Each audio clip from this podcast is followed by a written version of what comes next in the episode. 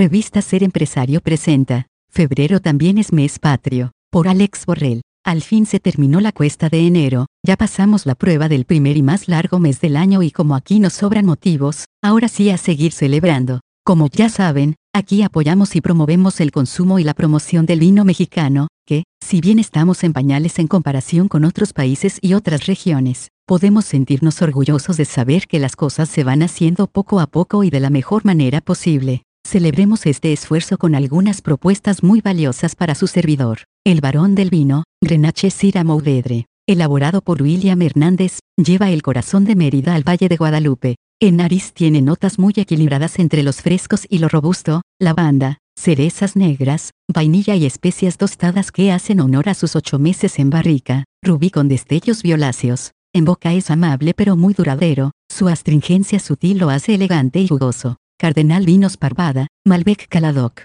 La peculiaridad de la uva Caladoc, híbrido de Malbec y Grenache, hacen especial a este vino, ya que es el único en el Valle de Parras que la contiene. En boca es fresco con notas de fruta negra, zarzamora, cereza negra, ciruela madura. Al ser un vino sin barrica, destacan las tonalidades púrpura bastante profundas y en boca se percibe el tanino punzante pero redondo. Herminia Vinos Encinillas, Merlot del estado Grande Chihuahua, una expresión bastante franca de la uva merlot. Tonalidades granate profundas que dejan ver sus 14 meses de añejamiento en roble francés, el cual es culpable de otorgarle esa esencia ligeramente ahumada pero que aún permite apreciar la vainilla, la nuez y la fruta roja, en paladar es intenso, pero deja paso a la sutileza propia de la merlot. Dúo de blancos Flight Cru Chardonnay Sauvignon Blanc, del Valle de Guadalupe, este proyecto conjuga la pasión por la uva con la aviación, la mezcla de las uvas conjugan un vino con tonalidades amarillas muy brillantes. En nariz presenta algunos cítricos principalmente toronja,